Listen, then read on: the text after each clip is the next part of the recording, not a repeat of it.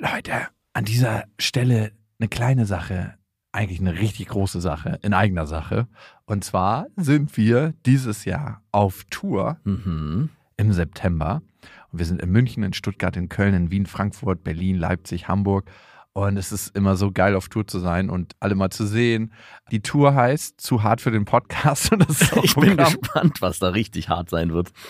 Ja, also es wird viel Interaktion geben, es wird viel zum Lachen geben und die Tour oder das, was dort passiert, entsteht gemeinsam mit euch und ich finde, das ist auch die Magie. Das heißt, bei jedem Tourstop ist es irgendwie anders und Mhm. neu für uns, neu für euch und für uns ist es auf jeden Fall immer sehr, sehr magisch. Also sichert euch jetzt schon die Karten München, Stuttgart, Köln, Wien, Frankfurt, Berlin, Leipzig, Hamburg. Ab jetzt 10% härter und Tickets gibt's ab jetzt auf bestefreundinnen.de und in den Shownotes. Eins, zwei, drei. Ich habe, ich habe lieb.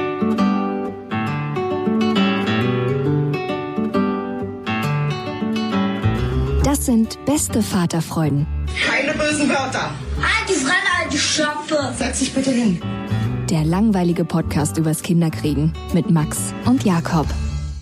Hallo und herzlich willkommen zu Beste Vaterfreuden. Hallo. Und wir sind heute nicht allein. Wir haben Alina Merkau da. Hallo. Hi. Hallo. Wenn du auf einer Party bist und jemand kennt dein Gesicht nicht, ne? Wie würdest du dich vorstellen? Du hast dich doch vorbereitet, siehst du? Gerade hast du noch gesagt, du hast dich nicht vorbereitet, Natürlich. Habe ich mich nicht, wirklich nicht. Das wäre so eine spontane Frage, die ich gerade gestellt hätte. Oh Gott, wie würde ich mich vorstellen? Auf einer Party über jemanden, der mich nicht kennt. Also tendenziell habe ich dann schon zwei Gin Tonic Intros. Und bist ganz gereizt, dass er dich nicht erkannt hat. Ne? Dann bist du so, genau. okay. Weißt du nicht, dass ich die bin? Genau. Ich würde sagen, guten Tag. Ich bin Alina. Ich bin 32 Jahre alt, werde jetzt schon 33, kann es fast nicht glauben. Bin Mama und gerade sehr, sehr zufrieden in meinem Leben, was nicht immer so war. Und das berechtigt dich auch hier zu sein, ne? Weil ich meine, du bist die erste Frau bei Beste Vaterfreuden. Echt? Ja. Ernsthaft jetzt? Ja, stimmt, sind ja beste Vaterfreunde. Ja. Ja, ja, tatsächlich. Und wir haben auch lange überlegt, ob wir das machen sollen, den Podcast verwässern mit einer Frau, eine weibliche Perspektive hier reinbringen. Um aber Gottes dachten, Willen.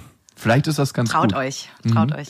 Du hast gerade gesagt, du warst nicht immer so happy mit deinem Leben. Woran lag das? Ich mache mir da selber oft Gedanken drüber. Ich glaube, es gibt so Phasen oder so, so, so Zeiten im Leben, wo man etwas unentschlossen noch ist. Das hat sich verändert bei mir in den letzten Jahren. Also ich habe so ein bisschen all die Dinge erreicht, wo man so 25 Jahre vorher gedacht hat, irgendwann will ich mal, irgendwann will ich mal einen Mann haben und ich will einen Job haben, der mir Spaß macht und ich will auf jeden Fall ein Kind. Und das habe ich jetzt alles so ein bisschen geschafft in den letzten zwei, drei Jahren. Und das hat mir eine gewisse Ruhe gegeben im Leben, habe ich so das Gefühl. Den ganzen Lebensplan hattest du schon mit acht Jahren, wenn ich jetzt richtig gerechnet habe.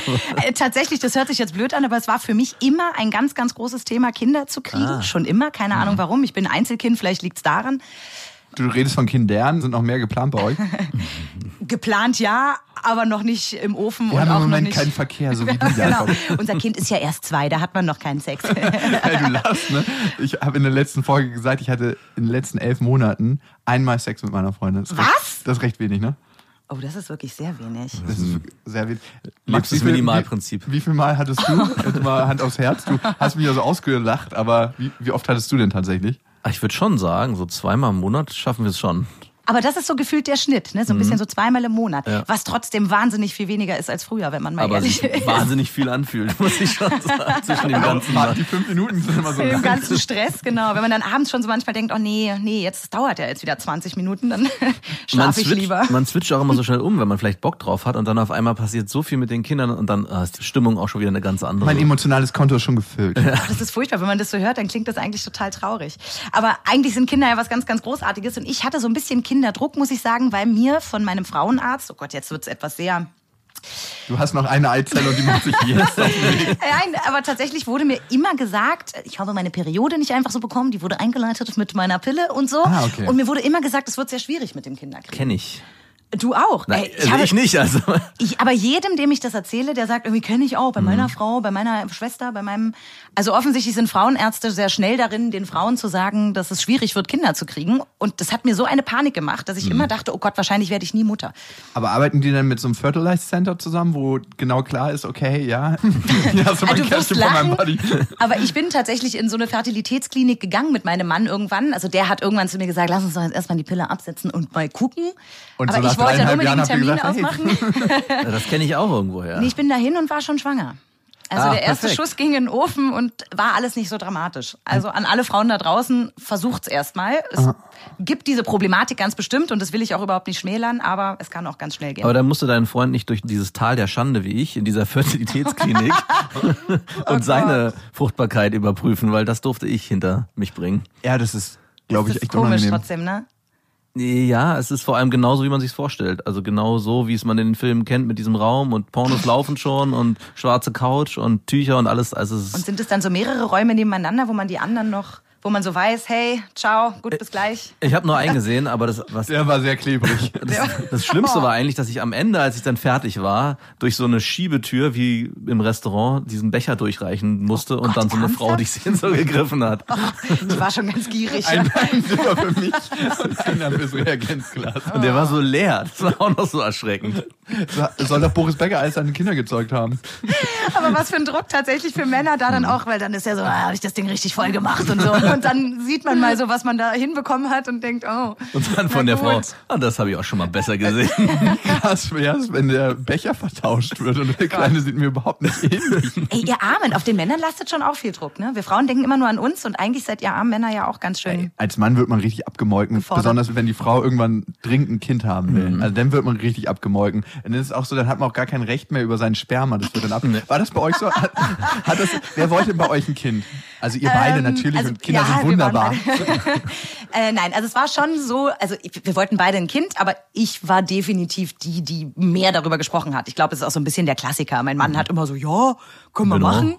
Und ich dachte so, ja, richtig, machen wir nämlich auch. Jetzt nämlich. Also gab es da auch die Dynamik, dass er nicht so einen Bock auf Sex hatte und du musstest ihn ein bisschen dazu zwingen? Nee, die gab's tatsächlich nicht. Und er hat auch, also es muss das mal gewesen sein, er hat auch den klassischen äh, Kopfstand mit mir gemacht. Also er hat Wirklich? dann so aus Spaß nach dem Sex zu mir gesagt, ha, ha, ha, ha. Ah, ich dachte Ach, dabei so wirklich? von oben Und rein. so, oh. Schatz, es tut mir leid. Ich wusste nicht, dass das hier so ausartet. Und wir vermuten, dass es was gebracht hat.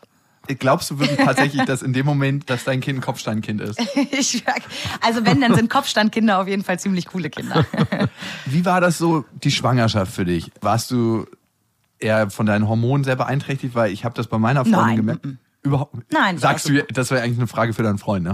Eigentlich schon, ja. Definitiv. Hast du gerade ironisch geantwortet, ja, ne? Ich glaube, wir würden unterschiedlich antworten. Ich Wie würde er antworten? Super easy peasy. Oh Gott. mein Mann würde vielleicht sagen, es hat sich schon ein bisschen was verändert. Ich glaube, ich habe mir viele Gedanken darüber gemacht. Ich glaube, die Problematik ist, dass Frauen schon verstehen, was da jetzt passiert und kommt, weil wir haben das ja alles schon so, ne? Das wächst in uns und wir kriegen schon so dieses Gefühl und die Verantwortung und wir müssen aufhören zu trinken, aufhören. Dass du Naja. das als erstes nennst. Also es hört sich blöd an, aber es ist, das war die größte Last das für war mich. tatsächlich nicht so einfach mich. Alkoholismus auch Also ein. Glas Wein am Abend geht schon. nie irgendwas genau, das sind dann so die, aber nein, also tatsächlich nie irgendwas zu trinken. Also man, unser Leben verändert sich ja als erstes. Und ich glaube, der Mann hinkt so ein bisschen hinterher, Ja. bis er dann versteht, ach ja, Für den Mann ist das mein Leben mega verändert abstrakt. sich auch. Also die ersten drei Monate habe ich auch nicht viel verstanden, weil auch nichts passiert. Ich dachte, es geht gleich irgendwie plopp, die Frau wird dick, aber es ist ja die ersten drei Monate gar Wird ja nichts. nicht aufgeblasen. Ja, aber Moment. Aber wir Frauen erwarten halt irgendwie, dass der Mann sofort, Mhm. oh Gott, dieses Baby und diesen Bauch, ich liebe dich jetzt noch mehr als zuvor. Der, hier, Jakob hat ja jeden Abend massiert. Ähm, die ersten vier Monate. Dann hab, hab, habt ihr das?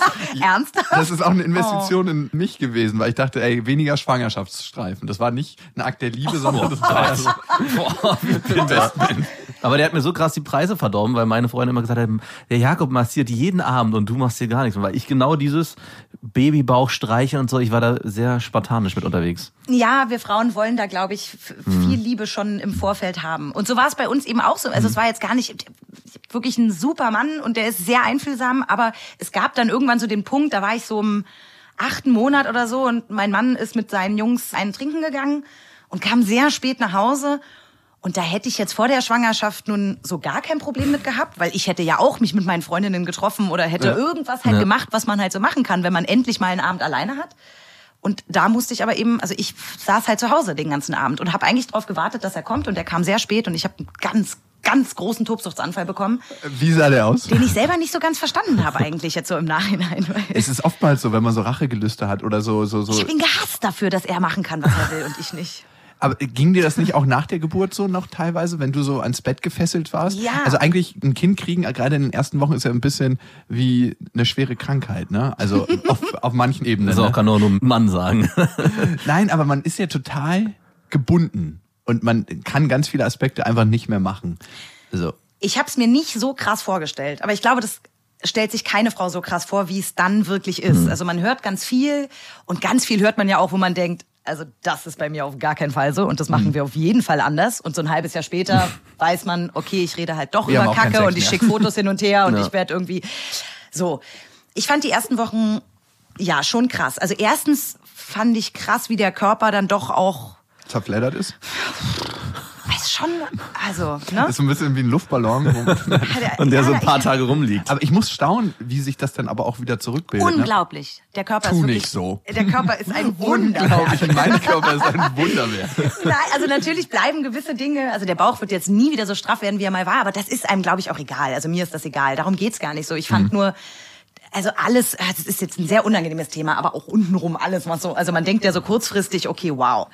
Und dann blutet man ja auch so wahnsinnig Ja, also diese Binden, von denen war ich Boah. so erschrocken, dass es sowas überhaupt gibt. Ja, und das teilt man ja auch alles mit seinem Mann. Also man Ja, liegt da so ein genau. bisschen wie ausgeschlachtet. Ja.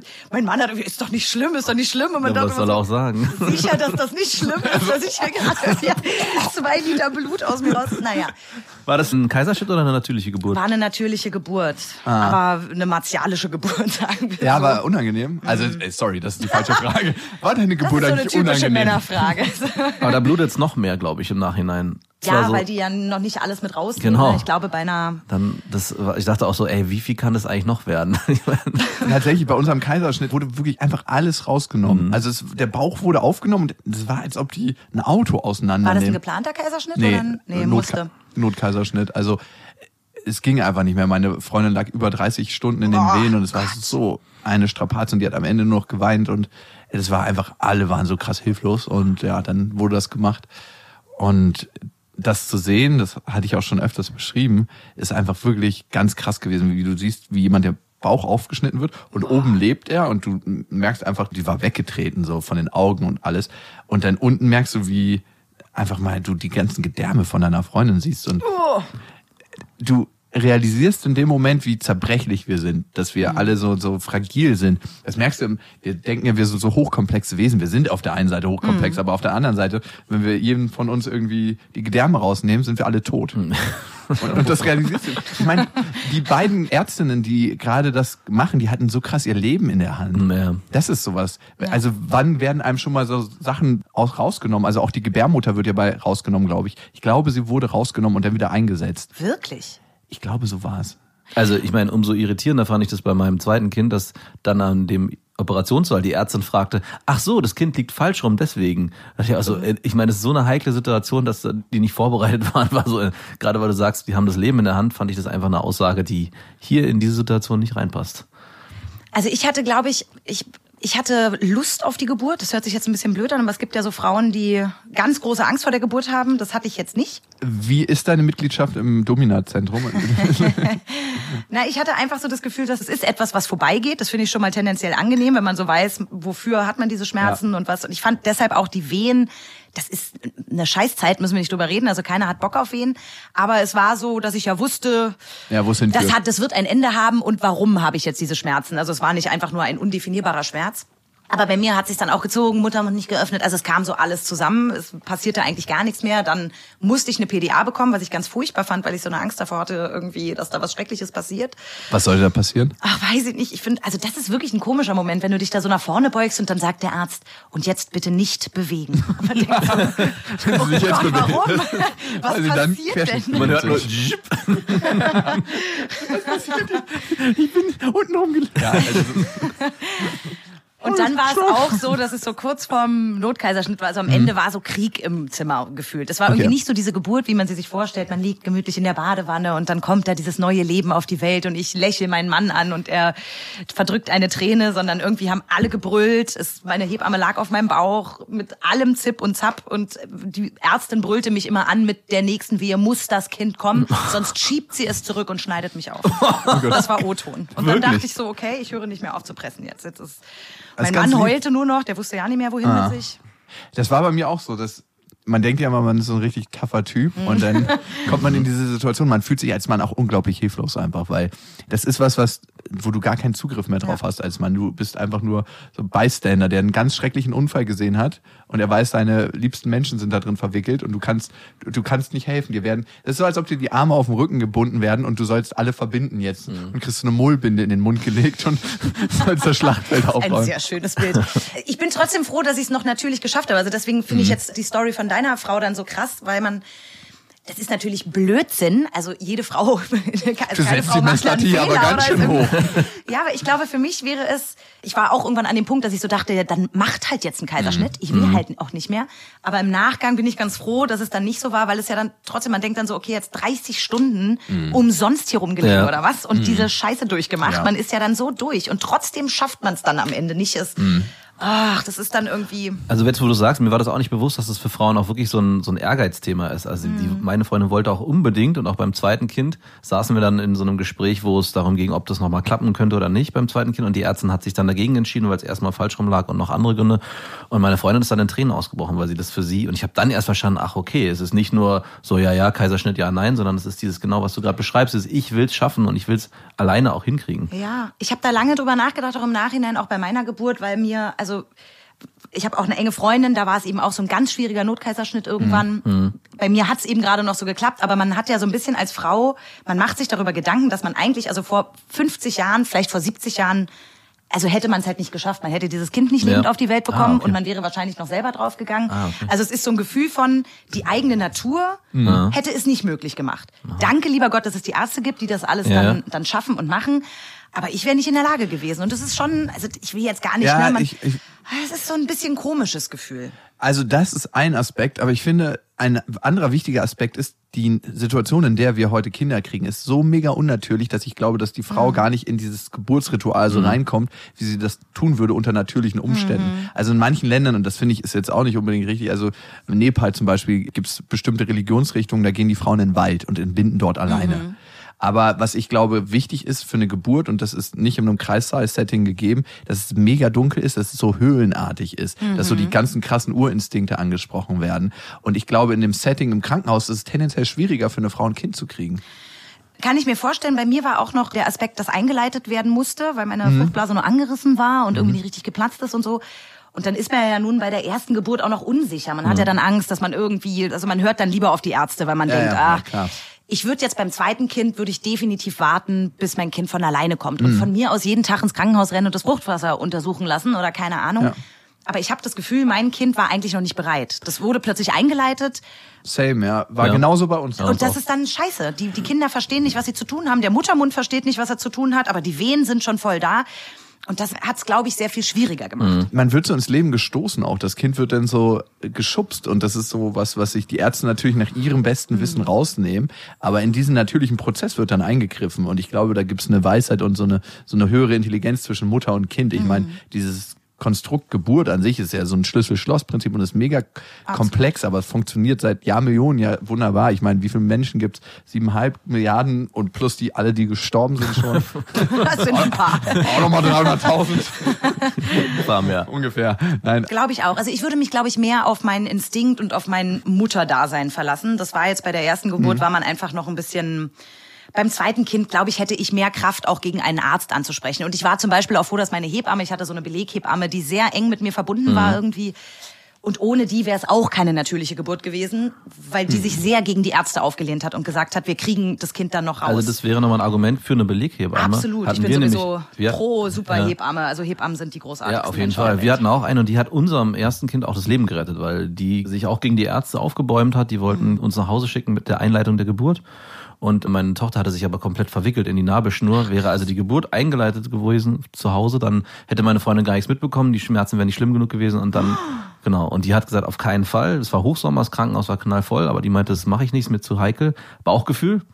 Und am Ende war es dann Notkaiserschnitt und sie haben dann dieses verwickelte Kind rausgeholt. Und dann Das dachte ich auch so, so ey, ohne diese Beleghebamme wäre das niemals das Ergebnis gewesen, sondern es wäre was anderes passiert. Und das ist zum Glück nicht passiert. Absolut. Und ich meine, klassische Diskussion, Ja. Beleghebammen sollten weitaus mehr unterstützt werden oder allgemein Hebammen und den... Wahnsinn, ja. ne? Was die verdienen, was sie für ein Ja. Berufsrisiko haben, also auch Absolut. Haftungsrisiko, das muss man auch immer sehen. Ne? Ja. Klar. Ne, Wenn sich eine Hebamme selber versichert, das ist so unglaublich teuer für sie. Äh, und was sie auch für eine Weisheit in sich tragen, finde ich immer so, wie die mit ihrem, was du gesagt hast, Bauchgefühl Mhm. verbunden sind. Ne? Ich glaube, es gibt wenig Jobs, wo Menschen so mit ihrem Bauchgefühl verbunden sind und was so elementar wichtig ist. Und wir nehmen immer so die Wissenschaft, ist ein ganz, ganz wichtiger Aspekt und auch die Schulmedizin äh, ist in vielen Bereichen sehr, sehr hilfreich. Aber ich finde, wir unterschätzen immer dieses ganz alte Wissen, was es auch gibt und was auch so weitergetragen wird und wo viel passiert, was wir gar nicht so mit Messinstrumenten erfassen können. Mhm. Also ich glaube auch, dem muss mehr Bedeutung geschenkt werden. Genauso wie dem ersten Sex nach, nach der Geburt. Oh Gott, soll ich darüber jetzt sprechen? Das war. Wie lange, wie, wie lange habt ihr gewartet? Oh Gott. So, also der erste Sex nach der Geburt. Ich muss mal kurz was trinken. War trocken oder was?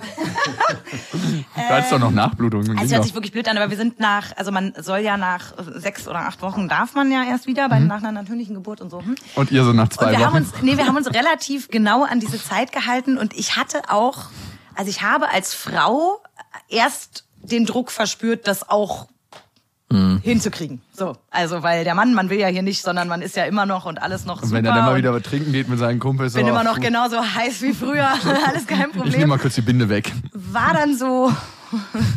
Also es war wirklich ein bisschen ein neues Lernen, sage ich mal. Und dann haben wir es so ein bisschen probiert. Das war okay, aber es war jetzt nicht so wild, wie man es gewohnt war. Und dann gab es noch mal eine relativ lange Pause danach. Ich kann, kann jetzt gar nicht mehr genau sagen, wie lange, aber noch mal, waren noch mal ein paar Wochen dazwischen, bis man es dann das zweite Mal und bis man dann wieder so locker reinkam, weil so dieser Druck dahinter auch etwas komisch war, wenn man so wusste, man Ist muss auch der Satz gefallen, ach, wir lassen das jetzt Genau, lass es uns lieber, komm, lass uns irgendwie noch ein Glas Wein aufmachen. Muss jetzt auch nicht. Ich finde auch, das ist so ein bisschen wie das erste Mal miteinander schlafen, nicht betrunken. Also man, man muss sich so ein bisschen aneinander antasten wieder so. Das ist so wie was Neues. Also ich will jetzt nicht von einer Jungfrung sprechen, weil so ist es tatsächlich nicht, aber es hat was ganz, ganz Neues, wo man so sich denkt, ich meine, ich hatte es ja bisher nur einmal. Stimmt. Ich kann gar nicht Das ist mitreden. ja erschreckend. wenn- Da habe ich noch gar nicht drüber Gedanken gemacht, dass das erste Mal oder Das letzte Mal. ja. Ja. Das erste und das letzte Mal klingt schrecklich. Also ich glaube, also zum einen muss man sich rantasten, zum anderen muss ich aber auch sagen, fand ich es ganz schön auch zu merken, dass, keine Ahnung, es auch ohne Sex, also mein Mann hat wenig Druck gemacht, sage ich mal. Das fand ich sehr angenehm, um es auch mal kurz ernst zu machen. Also ich glaube, man muss der Frau auch die Zeit lassen. Ich glaube, man kann allen Paaren, die gerade ein Kind bekommen haben, sagen, dass das alles wieder ganz großartig wird und super und so. Ne? ja. Also ich kann das nicht allen sagen, aber, Aber man muss, schön, dass du du das halt tust. dich jetzt mal kurz da raus, du bist eine traurige Ausnahme. Aber dass man diese Zeit, glaube ich, auch sich geben muss. Und dass es auch ganz schön ist, mal zu merken, dass das auch okay ist, sich da mal ein bisschen Zeit zu dass lassen. nach Sex so nicht der Geburt. einzige Beziehungskit ist. Ja, und dass da ja auch dann gerade ein, ein ganz großer Punkt dazugekommen ist, der wahnsinnig viel Energie auch schluckt und dass es dann auch normal ist, wenn man da mal ein bisschen sich aufs Wesentliche konzentriert und dann auch irgendwann wieder richtig viel Spaß haben kann. Würdest du sagen, der Sex hat sich verändert seit der Geburt oder ist er gleich geblieben? Oh Gott, ich würde fast sagen, ich glaube, er ist eigentlich gleich geblieben. Ich würde sagen, so die, die anfänglichen Problematiken und so ein bisschen so die, die, die Anfangszeit war ganz anders. Und jetzt sind wir wieder an so einem Punkt, wo alles so ist wie immer, was gut ist. Also ich muss sagen, für mich war so die erste Zeit, ist dieser Gedanke nicht aus dem Kopf gegangen, Sex ist eigentlich nur zum Kinderzeugen da. Also das, ja, ja, das war, also es hat sich mittlerweile wieder relativiert, aber es war so die erste Zeit, ah ja, stimmt, das macht man ja eigentlich nur, weil man sich fortpflanzt. Das ist die ersten sechs Monate nicht verschwunden. Es ist witzig, dass du das sagst, weil ich habe seitdem immer Angst, schwanger zu werden. Was ich früher gar nicht hatte. Ich habe mir also, ne, ich habe irgendwie die Pille genommen und wenn man die mal vergessen hatte, war man jetzt auch nicht Ja. ganz so streng. Jetzt denke ich irgendwie, wenn ich die einmal vergessen habe, also ich habe panische Angst davor, weil ich so weiß, wie schnell es. Es ist halt einfach nur einmal und dann buff, Obwohl, jetzt ist deine Tochter zwei. Ich würde, wäre doch Abstand. ein guter Abstand. so langsam. Na, wir haben jetzt gerade auf nächstes Jahr, nächstes, übernächstes Jahr. Hast Also du schon deinen Arbeitgeber? Tatsächlich habe ich mich vor einer Woche mit ihm getroffen und ihm gesagt, dass er sich darauf einstellen kann, dass das irgendwann nochmal kommt. Aber ich bin nicht so scharf drauf, sofort hinterher zu schießen. Ich habe wirklich das Gefühl, dass wir jetzt so seit einem Jahr ist alles wieder so ein bisschen auf Null gestellt. Die Jobs funktionieren wieder wunderbar. Sie ist in der Kita. Unser Kind ist großartig. Ich habe Zeit für mein Kind. Ich kann mir gerade gar nicht vorstellen, den Fokus schon wieder so, so wegzunehmen. Also das, ich finde das großen Respekt an alle Frauen, die das machen und jeder findet da so seinen Weg ich bin gerade sehr, sehr glücklich in diesem Konstrukt, wie es ist. Und dann in zwei Jahren oder in anderthalb Jahren kann ich mir gut vorstellen, nochmal von vorne loszulegen. Und dann hat man Mhm. Also so war auch unser Plan und dann ist das zweite Kind aber einfach entstanden. Also es war dann so, dass wir dachten, genauso dieses nach zwei Jahren oder anderthalb Jahren war so, oh, jetzt ist endlich wieder Ruhe, ja, das ist, Kind schläft durch, man hat wieder so sein eigenes Leben und dann zack wurde meine Freundin schwanger und dann gibt's wirklich, also die sind sehr nah beieinander, also ein Jahr und dreieinhalb. Und es ist schon dann eine sehr extreme Zeit. Aber wir merken jetzt schon, dass diese Nähe natürlich auch ein krasser Vorteil sein wird. So ab Zwischen den Kindern. Genau, zwischen den Kindern. Dass sie dann, dann, irgendwann muss man sich dann dafür gar nicht mehr um die Kinder kümmern, sondern kann die komplett alleine spielen. Assi-Haushalt. So ein Glas Nutella und so ein Weißbrot hin und hier, wir sind eine Woche im Urlaub. Wasser gibt's aus dem Hahn. Nein, aber ich finde zum Beispiel, ist, unsere Tochter kann wunderbar bei Oma schlafen. Und das ist so wichtig für uns. Also wir haben so alle zwei Wochen haben wir sowieso. Bei deiner Mama dann. Genau, bei meiner Mama, sie schläft aber auch bei der Mama von meinem Mann. Ah, okay. Mittlerweile funktioniert das auch sehr gut. Es war am Anfang noch ein bisschen, man hat natürlich zu seiner Mutter noch mal ein anderes Gefühl. Hast du mehr Vertrauen zu deiner eigenen Mutter, würdest du sagen? ja. Vertrauen, das ist jetzt Quatsch, ne? Also ich wirklich, Ich wollte dich da in was reinreiten, ne? Hast du gemerkt. genau. Vertrauen, Schwein, hast ja. gerade das Verhältnis zwischen mir und meiner Schwiegermutter zerstört. Nein, ich habe wirklich eine tolle Schwiegermutter, das kann man ja auch nicht immer behaupten, aber ich habe wirklich eine tolle. Aber das Gefühl mit seinem neugeborenen Baby oder Mhm. so mit dem Baby, was man hat, an meine Mutter habe ich es blind abgegeben, wirklich ohne Angst. Auch an deinen Papa? Würdest ja, auch an, also vom Gefühl her ja. Mein Papa ist eben nicht ganz so sortiert und geordnet, wie es dann meine Mutter ist. so ein bisschen denkt, äh, denkt er Ja, auch dran, ja. dass er dass drei Löffel da reinkommen oder nur fünfmal oder wickelt er sie und vergisst nicht einfach und sie ist irgendwann völlig voll. Oder wie mein Vater, der meine Tochter damals in Maxi Cosi angeschnallt hat, also den Sitz angeschnallt hat, aber den Maxi Cosi nicht angeschnallt hat. Also, äh, Papa. Aber dann ge- geht der Bügel als erstes durch die Frontscheibe, dann hätte es trotzdem wahrscheinlich überlebt. vielleicht. Also das gleiche mit meinem Vater. Ich weiß, dass meine Mutter einfach hochkonzentriert ist. Es ist so, als ob sie irgendwie ein physikalisches Experiment durchführt, wo alles klappen muss, in einem Kernkraftwerk arbeitet und mein Vater so, das läuft so nebenbei. Was ja voll in Ordnung ist, ne? Da ist halt Spielen und Spaß viel wichtiger Ja. als so, wir essen jetzt mal was und es gibt jetzt mal, keine Aber Ahnung, einen Apfel zwischendurch. Er wohnt halt am See und ich habe es schon, glaube ich, ein oder zweimal gehört. Ja, die sind irgendwie draußen spielen und bei mir gleich sofort so, alle, alle haben geschlossen. So.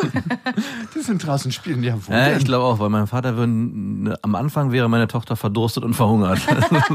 Ja, es ist halt Männer und dann auch noch so in dem Alter. Also mein Vater ist ja nun völlig raus aus diesem Kinderding. Ja. Also so, der ist wirklich ein ganz toller Entertainer und ein großartiger Opa. Aber so fürs Wesentliche, der ist zum Glück verheiratet und hat eine Frau da, die dann wieder sehr funktioniert. Das heißt, die beiden in Kombination sind ideal. Mein Papa alleine, also zum Beispiel erzählte er letztens, hat er sie aus der Kita abgeholt und der hat so ein kleines Dreirad, wo sie sich raufsetzen kann. Wow, da hat er sie aus der Kita abgeholt. Und Rosa hatte mal wieder keinen Mittagsschlaf in der Kita gemacht, was gerade so ein Thema bei uns ist, weil es total nervt. War auf jeden Fall super müde und er setzte sie da drauf, hat sie nicht angeschnallt und sie ist einfach eingeschlafen auf diesem Dreirad und vom Dreirad gefallen. Und er hat es halt einfach nicht gemerkt. Also er fuhr halt mit ihr und merkt dann nicht, dass der Kopf langsam nach rechts kippt und sie irgendwie runter vom Dreirad rutscht. Da denke ich irgendwie, oh Gott, Papa, erzähl mir das bitte nicht, weil ich die schon wieder auf irgendeinem Highway liegen sehe. Ja, genau. Mein Vater schon irgendwie drei Ecken weiter und mein Kind liegt noch irgendwo und schläft auf dem Mittelstreifen. Blut an Füßen. Also man hat so, naja. Ja, Papa, okay, du das- bist ein super aber Opa. Da merkst du leid. einfach auch, wie eine Geschichte, wie sie passiert ist, würde mein Vater original so erzählen, weil da merkst du auch, dass sie nicht 100% so ganz dollen Bezug dazu haben, was da eigentlich passiert ist und was das in dir auslöst oder was das in mir auslösen würde. Wenn das meiner Mutter passiert wäre, hätte sie gebeichtet. Sie hätte mich angerufen und gesagt, oh Gott, Unter mir ist Tränen. gerade irgendwie genau. Und mein Vater erzählt mir das so witzig am Ja. Nachmittag bei einem Käffchen. Was Oder es heute verheimlicht. passiert ist. Ich, ich würde äh, tatsächlich, ich tendiere dazu, wenn mir sowas passiert. Also ich muss sagen, bei mir ist es so ein, so ein bisschen dual. Also wenn ich so ein Glocken höre, ihr kennt ja das Geräusch, wenn Kinderköpfe auf Holz landen, ne? ja, kenn Auf ich. der einen Seite denke ich mir, okay, gleich geht die Sirene an, es tut mir leid für meine Tochter. Auf der anderen Seite ist es auch so ein Stück weit so, okay, jetzt kann ich mir wieder eine Kleinigkeit erlauben. das zahlt auf mein Fehlerkonto ein. Weil ich dann nicht so verurteilt werde, wenn mir mal was unterläuft. Und ey, ganz ehrlich, also mir ist das auch schon passiert, dass meine Tochter von der Couch, glaube ich, nee, von Bett ist sie einmal runtergefallen. Bis jetzt ist es mir nur einmal passiert. Ich werf sie halt auch in der Luft, also da ist es mir noch nicht passiert, aber Nur an die Decke. dass sie hängen bleibt, durch die Riegestecke durchstößt mit ihrem Kopf. Ich finde es auch schön, dass Männer eine andere Entspanntheit haben, ne? Und dass irgendwie mein Mann sie an einem Bein durch die Gegend trägt und ich die ganze Zeit denke, oh Gott, der kugelt ihr das Bein aus, der kugelt ihr das Bein aus. Aber Mhm. Passiert nicht. Rosa findet es halt super lustig und es passiert auch nicht, genau. Ja. Männer haben eben einen anderen Umgang und es ist auch super. Obwohl mein Mann zum Beispiel tatsächlich weitaus ängstlicher ist mit ihr. Also der ist so jemand, wenn die irgendwo rumläuft und der unterhält sich mit dir und nebenbei hält er so die Ecke vom Tisch fest, damit sie da nicht gegenläuft. Also es ist schon wie so ein Mhm. Ah. Automatismus, dass er alles um sie herum so ein bisschen ich abdeckt. Mhm. Da- Das habe ich zum Beispiel nicht. Ich bin, also ich, ich denke auch manchmal, wenn die da jetzt gegenrennt, das ist blöd und es tut mir dann auch wahnsinnig leid, aber dann. Dann blutet es außer Fontanelle, Es- aber. ich möchte jetzt nicht, dass sie sich schwer wehtut, aber mal so einen kleinen Kopfstoßer, da hätte ich jetzt keine Angst, dass Mhm. sie.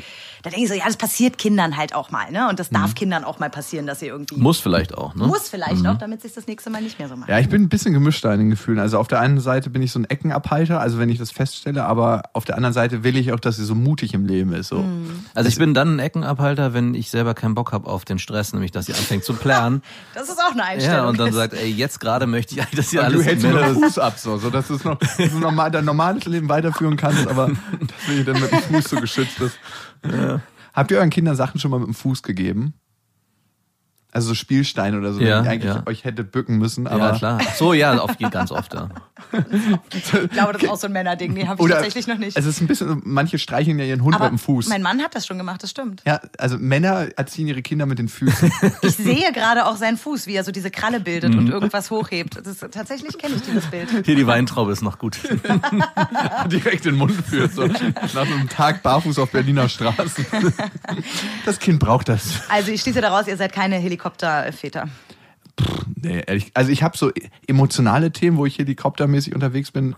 Also wie gesagt, dieses Angstthema, meine Freundin, hatte ich schon öfters erzählt, der wurde von der Mutter eingeprägt, dreh dich niemals über den Kopf. Du brichst dir sofort das Genick. Und sie kann keinen Purzelbaum machen. Sie könnte nicht einen Slow-Mo-Purzelbaum auf der Matratze machen, geschweige denn auf dem Trampolin oder, oder Weil sie Angst hätte, dass irgendwas dass schief ihr, läuft. Bei ihr selber, ne? Und Ja, ja. Gibt sie das natürlich auch weiter. Und das sind so Themen, wovor ich Angst habe. Also ich glaube, meine Tochter hat sich schon so 500 Mal über Kopf gedreht, weil jeden Tag, wenn ich komme, dann drehe ich sie und drehe ich sie und drehe ich sie. Ich, ich weiß nicht, ob das hilft. Oder wie du auf Menschen zugehst, ne? Hm, Ich wünsche mir halt, bei meiner Eltern war das so, mein Vater ist eher schüchtern und geht nicht so auf Menschen zu, wie es meine Mutter macht. Und meine Mutter ist halt so super offen. Hast du sie mal getroffen eigentlich? ich habe deine Mutter nie getroffen. Dein Mein- Papa habe ich getroffen. Ja, okay. Meine Mutter ist so, manche Menschen kommen ja in den Raum und die können sich mit jedem gut unterhalten. Und so ist sie. Beneide ich sehr. Bist du ja auch. irgendwie. Na, das, komischerweise sagen das Außenstehende zu mir ganz oft. Warum? Und dann fängst du immer so Du schnell an bist zu doch reden. so eine. So richtig so galoppieren. Genau, und irgendeinen Scheiß zu erzählen. Aber ich, nee, ich für mich fühle das gar nicht so. Ich finde es sehr anstrengend. Also ich, keine Ahnung, ich finde es anstrengend, mit fremden Menschen. Äh, Weißt du, warum du das finden. hast, glaube ich? Weil ich glaube, du hast immer das Gefühl, ein Stück weit den Rahmen geben zu müssen, dass sich andere Menschen wohlfühlen. Also, dass Das du kann sein. als äh, nicht nur in deinem beruflichen Kontext als Moderatorin arbeitest, sondern auch ein Stück weit im Privaten. Und Menschen, von denen das so ein bisschen erwartet wird, ich kenne das ja selber von mir, die stehen unter diesem Druck, das machen zu müssen und dann das, die Gespräche am Laufen zu halten. Zum Beispiel, wenn Max und ich irgendwo sind, dann ist es auch für mich so implizit klar, dass ich in irgendeiner Weise den Smalltalk hier führen muss. So. Mhm. du kennst ja immer diese, diese sozialen Lacher, mit denen man ein gutes Gefühl Aber woran hat. liegt das? Liegt das daran, was, dass man Angst hat, dass die Leute sich sonst umdrehen und sagen, oh, die ist ja jetzt gar nicht so lustig oder das war jetzt irgendwie langweilig? Oder liegt es daran, dass man selber eine gute Zeit haben will? Nö, ich glaube eigentlich nicht. Eigentlich will man ja dann Was- offensichtlich gut ankommen oder was? Was ist der Hintergrund? Also ich glaube, das ist was Gemischtes. Also ich denke, definitiv ist es so, dass die Menschen den Eindruck haben sollen von einem, den man gerne vermitteln möchte. Das andere ist, glaube ich, dass man dieses Gefühl der Stille und dieses Unangenehme nicht so gerne aushält. Dieses, okay, wenn jetzt keiner was sagt für die nächsten 20 Minuten, was gäbe mir das für ein Gefühl? was niemals passieren wird, aber weil man sich auf dieses Gefühl nicht einlässt, lässt man es auch nie dazu kommen. So wie bei so einem ersten Date. Kennt ihr Leute, die dann so viel anfangen zu labern, so, wo man denkt, Ja. halt einfach deine Klappe. Aber es Einfach ist, mal die Klappe. Ich meine, das ist aber auch eine Situation, die ich letztens erlebt habe auf einer Hochzeit, wo ich einen, einen alten Kumpel getroffen habe, mit dem ich gar nicht, wo ke- keiner von uns ist derjenige, der jetzt das Gespräch unbedingt führt. Und das ist dann, wenn man selber als jemand, der nicht so ist, dass man unbedingt immer in den Vordergrund stehen will oder zumindest viel reden will, dann derjenige ist, du das ausdrückst. ja, dann derjenige ist, der diese Gesprächsführung übernehmen muss, dann merkt man erstmal, wie ätzend das auch sein kann. Also Ich glaube, mir fällt auch gerade auf, dass ich wirklich manchmal, also ich finde es selber unsympathisch bei mir, aber ich bin auch wirklich nicht so interessiert manchmal. Mhm. Das hört sich jetzt blöd Äh, an, aber ich denke dann, warum interessiert mich denn jetzt nichts an dir? Oder ich, ich habe gar keine Frage. Ey, das das kenn ich auch. Das finde ich ganz furchtbar dann. Dann denke ich, oh Gott, warum bin ich denn so ein desinteressierter Mensch? Aber am liebsten würde ich mich jetzt umdrehen und einfach lieber aus dem Fenster gucken. Darum haben wir auch so selten Gäste hier. lieber mit sich selbst beschäftigen. Nee, aber ich meine, das kenne ich auch von mir, weil ich habe, würde ich sagen, sehr erfüllten Freundeskreis und eine Familie mit, wo ich auch eh schon zu wenig Zeit habe. Und dann denke ich mir, ich brauche nicht noch mehr Informationen von außerhalb. Es sei denn, dir ist was richtig Krasses passiert. Ja. Leg die Messlatte richtig Dann hoch. genau, genau. Du bist ein Mörder und kommst aus dem Knast und wie geht's dir? Na gut, ich setz mich kurz. Ich habe zwei Minuten für dich und deine Geschichte. Lass uns gleich zum Thema kommen. Und ansonsten ist es so ein bisschen so beiläufig alles. Und man, aber gut, du redest auch in deinem Job ja mega viel und mega beschäftigst viel. dich. Ist es so, dass du manchmal nach Hause kommst und denkst, wow, ich habe eigentlich heute schon meine 500 Wörter gesprochen? Das ist so die berühmte Glocke überm Kopf. Also ja, kenne ich total. Und ich habe es auch ganz oft, dass ich gar nicht müde bin und so voll aufgedreht noch und dann setzt man sich so ins Auto und dann ist es so richtig, man hat schon fast schon so ein Fiepen im Ohr und dann fährt man so runter und denkt, oh, ich werde jetzt gerade ganz müde und muss eigentlich sofort alleine mich auf mein Sofa legen und möchte gar nichts mehr machen. Und dann hole ich meine Tochter aus der Kita ab.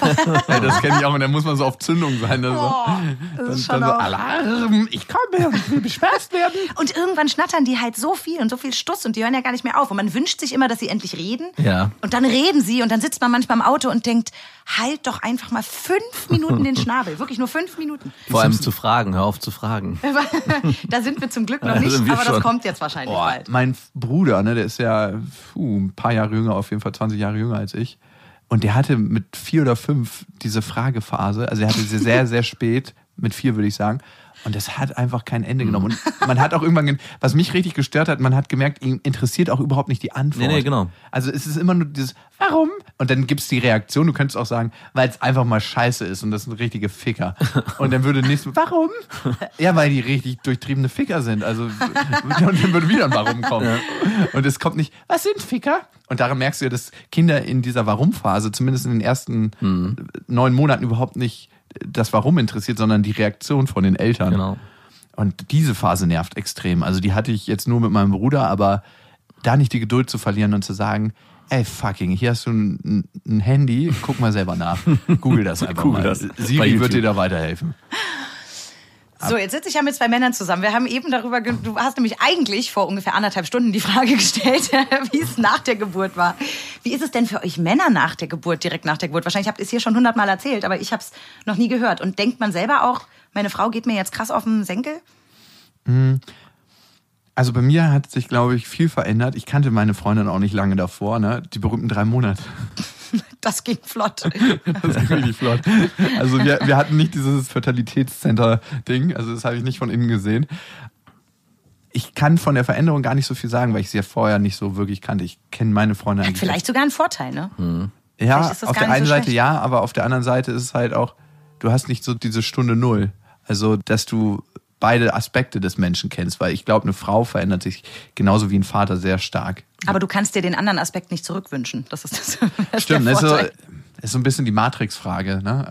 Will man das eine mal gesehen haben Mhm. oder sagt man, man lebt in diesem Sauglas und ist ein Proteinspender für die Aliens? Also, ich weiß es gar nicht. Also, das Thema Verantwortung war für mich ziemlich stark. Also, Genau. du fühlst dich auf einmal so Mhm. nicht mehr so lässig locker und hast so, warum dieser schwere Rucksack die ganze Zeit? Und Können wir den nicht kurz ablegen? Nur ganz der kurz. drückt im Rücken die Steine. Also ich muss auch sagen, so dieses Verantwortungsgefühl in dem Moment, wo das Kind halt auch da war, war das eigentlich das größte und stärkste Gefühl, so dass man jetzt als Mann in die Rolle schlüpfen muss, die Frau zu unterstützen, weil sie nicht mehr so viel, also meine Freundin hatte einen Kaiserschnitt, die konnte nicht aufstehen die ersten Tage. Und dass man sich ganz viel auch ums Kind kümmern muss. Und das war so präsent, also die ersten zwei, drei Wochen sowieso, dieses Kind auf dem Bauch liegen haben etc., dass man sich um das Ganze drumherum, was auch mit diesen Binden und so gewesen ist, das ist überhaupt gar keine, also man merkt es zwar in der Situation, dass man denkt, oh, okay, möchte ich eigentlich gar nicht wissen, aber es spielt überhaupt keine Rolle. Also, Das spielt keine Rolle. nee. Ne? Ich fand, wenn ihr jetzt so erzählt habt, ich, also das ist natürlich diese Riesenverantwortung, spüren wir Frauen natürlich auch. Was ich jetzt so im Nachhinein aber feststelle, was mich wenn ich jetzt noch manchmal an meine Grenzen komme, diese Tage gibt's glaube ich, bei jedem, also dass man so einfach denkt, okay, heute ist, außer, außer Jakob, der, dass man so denkt, boah, heute ist einfach, ich glaube, ich komme immer an diese Grenzen, weil ich nicht mehr den Punkt habe, die To-Do-Liste abgearbeitet zu haben. Und ich bin jemand, der eigentlich gerne fertig ist mit irgendwas. Und an diesen Punkt komme ich nicht mehr, seit ich meine Tochter habe. Also egal, ob jetzt beruflich oder aber irgendwas bleibt immer so ein bisschen auf der Strecke. Und ich habe es quasi nicht mehr, dass ich am Abend nach Hause komme und denke, fertig. Und jetzt Ja. lege ich mich aufs Sofa und ich bin einfach durch mit allem. Ja. Sondern irgendwie habe ich immer noch irgendwas irgendwie im Kopf. Und wenn es nur ist, du musst bitte noch ein Geschenk für den Nikolausi mitbringen, weil sonst ist deine Tochter die Einzige, die morgen nicht in ihrem Strumpf in der Kita einen Schoko-Weihnachtsmann hat. Oder es entstehen Situationen spontan, auf einmal am nächsten Aufgaben. Immer. Das Kind ist auf einmal irgendwie krank, jetzt muss ich zu Hause bleiben. Und So wie muss man alles managen? Das sind so Situationen. Man wird nicht nur nicht fertig, sondern man muss auch zusätzlich noch immer flexibel bleiben und neue Aufgaben Mhm. auf einmal aufnehmen, die man vorher zumindest in gewisser Weise einschätzen konnte. Ich denke, das verstärkt sich auf jeden Fall mit Kind. Also, weil für mich ist es so, will ich meine Tochter zu Bett bringen oder will ich meine To-Do-Liste abarbeiten? Und dann kann ich das ja immer noch machen, wenn ich sie zu Bett gebracht habe, meine To-Do-Liste, also die ganzen Sachen, die so bei der Arbeit anfallen. Ne? Und ich entscheide mich immer öfters fürs zu Bett bringen und zu sagen, ich nehme mir einfach die Zeit. Und dann ist man danach abends einfach fucking zu müde, um die Sachen abzuarbeiten. Total. Aber ich habe jetzt also meine Tochter quasi auf die To-Do-Liste impliziert. Ja, ja, das ich war auch. jetzt Also, vielleicht etwas unromantisch. Nee, nee, ich habe es auch genauso gemacht. Also. Aber dass man so ein bisschen denkt, ah, auch, auch, also meine Tochter ist halt immer da und es ist auch wunderschön, aber man kann halt nie sich Mhm. einfach mal rausnehmen und sagen, so jetzt ist durch. Und das ist, glaube ich, das, was einen dann manchmal auch so, so an die Grenzen bringt und dieses ins Bett bringen zum Beispiel. Das finde ich, also das finde ich ganz, ganz furchtbar, wenn ich das Gefühl habe, ich habe es jetzt nicht so schön gemacht wie sonst, sondern ich will jetzt einfach, dass sie schläft. Oh, und dann fühle ich mich eigentlich danach so schlecht, weil ich so denke, dieses arme Kind kann ja nichts dafür, dass ich jetzt einfach mal meine Ruhe haben will. Ja, also setzt die Messlatte aber, glaube ich, ziemlich hoch. Ne? Muss man Ja, auch ich glaube, das tut Ja, oder man hat das Gefühl, ah, ich habe heute keinen Bock vorzulesen oder Ja. so. Und dann hole ich nur den Flyer vom Pizzalieferanten. guckst mal kurz rauf Hier, sagst, bitteschön. Rot, blau, Oder- grün. Ah, nicht die Geschichte, bitte die an und die ist schön kurz. Die letzte Farbe. Oder willst du ein Hörspiel hören? Ah, super. Ich überblätter manchmal heimlich Seiten. Ja, also sie ich kriegt's auch. meistens mit, aber manchmal. Mhm. versucht man dann so einfach zwei Seiten gleichzeitig zu greifen und sie umzublättern und dann. Ne, Meine Tochter kriegt mittlerweile sogar mit, wenn ich mich verlese. Also, und das, also da geht gar nichts mehr. Ich muss wirklich jede Seite.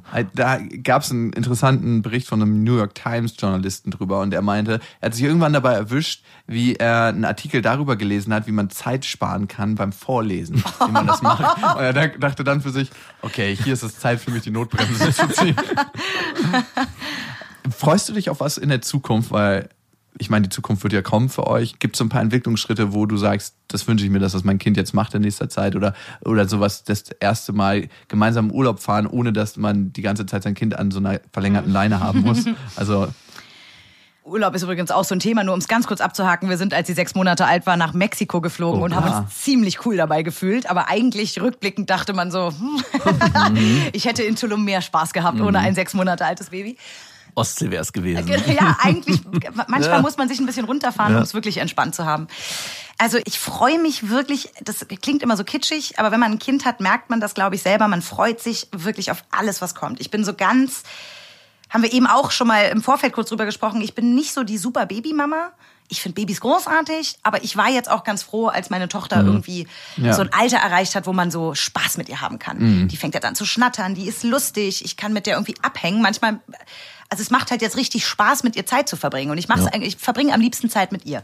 Und das ist einfach ein ganz, ganz schönes Gefühl. Und ich glaube, dass das jetzt eher immer noch besser wird, wenn sie dann redet und irgendwie, auch wenn sie manchmal nervt mit Fragen, aber es wird irgendwie immer cooler. Und ich hatte vor, sie war letzte Woche krank, hatte eine Bronchitis, super nervig, super hohes Fieber. Und dann war so der erste Tag, wo es ihr wieder etwas besser ging und sie Lust auf Nule, sind Nudeln, Nule mit Pesto. Und dann habe ich Nudeln mit Pesto gemacht. Und mein Mann war arbeiten und hat lange gearbeitet und ich saß abends mit ihr und habe so gedacht, komm, scheiß auf alle Konventionen. Ich setz mich jetzt nicht an den Tisch, mach piep, piep, piep, guten Appetit und dann müssen wir irgendwie noch ein kleines Gedicht aufsagen, sondern wir hauen uns auf die Couch, ich mach die Glotze an und wir fressen auf der Couch die Nudeln vor der Glotze. Genau. Und es war so schön mit ihr. Also sie war das glücklichste Kind der Welt. Die hat neben mir gesessen mit strahlenden Augen mich angeguckt und irgendwie und hat ihre Pesto-Nudeln auf ihrem Kissen liegen gehabt und gefuttert. Und da fühlte ich mich das erste Mal so richtig wie so Freundinnen. Jetzt Also- sind wir, wir werden jetzt Partner so. Wir Ja. sind jetzt nicht mehr Genau. nur Mutter und Tochter, Ja. sondern jetzt, ist, jetzt wird's richtig cool. ich glaube, das ist der Grund, warum sich manche Männer Söhne wünschen, weil sie genau diese Verbindung eher zu einem Sohn, glaube ich, in Gedanken herstellen, was, glaube ich, ganz genauso zu einer Tochter Ja, stattfinden kann. Aber da habe ich gestern gerade mit meiner Freundin drüber geredet. Bei Eltern, die zwei Mädchen zum Beispiel haben oder zwei Jungs, die sind natürlich mega glücklich und zufrieden damit und es gibt auch nichts zu sagen. Aber ich habe jetzt ein Mädchen und einen Junge. Das Gefühl, wie es dann doch ist, beides zu sehen, ist dann eins. Ich bin so froh, dass wir beides haben und finde es auch irgendwie traurig, dass jemand, der nur eins hat, nicht erleben kann, wie sich das anfühlt, beides zu haben. Also ohne dass es jetzt, ohne das Glück von dem zu schmälern, ist es doch nochmal was anderes. Ich wollte auch erst einen Jungen haben eigentlich und dann habe ich ein Mädchen bekommen. Ich glaube, es ist sehr gut, dass du ein Mädchen bekommen ja, ja, hast. ich, auf jeden Auf Fall. jeden Fall. Total. Haben alle gesagt. Es ist sehr, sehr gut. Und ich bin auch super froh darüber, weil die Beziehung einfach mal unglaublich intensiv ist. Es ist so wie so ein ganz kleiner Schatz, der geboren wird. Und Aber es ist schon spannend, beides zu erleben. Das stimmt Ja. schon. Ja, Also ja. ich wollte natürlich, ich wollte immer, also früher wollte ich immer einen Jungen, komischerweise. Jetzt war aber so klar, okay, Mädchen, Mädchen. Mein Mann wollte immer nur Mädchen. Der ist so ein richtiger Mädchenpapa. Ja, ich wollte auch nur ein Mädchen. Komischerweise, also es gibt ja, sonst kennt man immer nur so die Ja, Männer, ja. die sagen, ich will einen Jungen und Zu viel spielen. im Trinkwasser. Das überträgt sich auch da drauf. Aber jetzt kann ich mir auch gut vorstellen, jetzt denke ich halt so, ich hätte auch gern noch mal einen Jungen und zwar gar nicht unbedingt als Kind. Ich muss sagen, als Kinder, glaube ich, sind die einfach noch mal einen Ticken anstrengender als Mädchen. Habe ich so das Gefühl, weil sie einfach etwas wilder sind. Obwohl meine Tochter auch ziemlich wild ist. Eigentlich ist das wahrscheinlich Quatsch. Aber ich will so irgendwann einen großen Sohn haben, der so einen Kopf größer ist als ich und mal so sagt, oh Mama, komm hast du her. schön gemacht. Oh, das finde ich so, so ein tolles Gefühl muss das sein. Also ich, das stimmt schon, dass man gerne beides erleben möchte. Und man hat auch immer bei einer Frau, die zwei oder drei Jungs bekommen hat, immer so ein bisschen dieses, oh, Gerade das. Schade. Also ich glaube, ein Vater, der nur Töchter hat, da geht's dann irgendwie. Ja. Das fühlt sich anders an, wenn ich das sehe. Aber eine Frau, also meine Mutter hat zum Beispiel nur zwei Söhne und die hat auch schon damals gesagt, ach naja, Ein so ein Mädchen Mädchen wäre schon nicht schlecht können. gewesen. So bei meiner ersten Freundin damals habe ich das gemerkt, dass sie ihr Shampoo angeboten und nimm auf jeden Fall das und danach noch das. Und dann dachte ich, ah ja, hier ist auf jeden Fall irgendwas Hier herrscht eine Freundschaft, nicht eine Mutter-Kind-Beziehung. untergegangen. Ich glaube, es bleibt so ein bisschen dieser Mythos von, äh, vielleicht ist es auch kein Mythos, von die Tochter bleibt dir erhalten. Und Mhm, ja, zwar doch. Genau. mehr, als es ein Sohn tut. Ein, ein Junge, der lernt irgendwann eine Frau kennen und ist da sehr beschäftigt und häufig dann auch in dieser Familie sehr integriert, weil eben die Töchter ja häufig sehr verbunden sind Genau. mit ihren Müttern oder so. Mama bleibt Mama, das hast du vorhin ganz Mama treffend gesagt. Mama. Mit, also meine Freundin hat auch natürlich ein super Verhältnis, oder was heißt natürlich, hat ein super Verhältnis zu ihrer Mutter. Und natürlich war unser Kind auch so, ist ganz oft bei ihr viel mehr als bei meinen Eltern, weil Mhm. da einfach eine viel stärkere Bindung ist. Und das Vertrauen ist auch viel, viel größer. Mama wird auch immer angerufen. Und das wird dann, ist dann so eine drei, Dreier-Generation. Ja, Wir haben sogar noch eine rufst Uroma. Du deine Mutter an und fragst Ja, mal nach nie. einem Tipp oder wie irgendwie, ne? Ich telefoniere zweimal am Tag mit meiner Wirklich? Mutter. Ja, ah, ich gut, bin sehr eng habt, mit meiner Mutter. eine ganz intensive Mein Beziehung. Mann, der liebt seine Mama auch total, aber der ist eigentlich schon genervt, wenn sie einmal die Woche anruft und sagt, wie Mama, was ist denn? Also ich melde mich doch am Was ist denn schon wieder? Das ist doch bald wieder Ja, Weihnachten. Und das nicht, weil er Ja, sie weniger lieb hatte. Als letzte Frage vielleicht, weil wir sind am Ende. Hast du Zeitdruck? Ich habe ein bisschen Zeitdruck, ich muss jetzt los. Ohne Witz, aber Wir machen einfach weiter hier. genau, lass uns sitzen bleiben. wen liebst du mehr? Deine Tochter oder dein Mann? Oh, meine Tochter.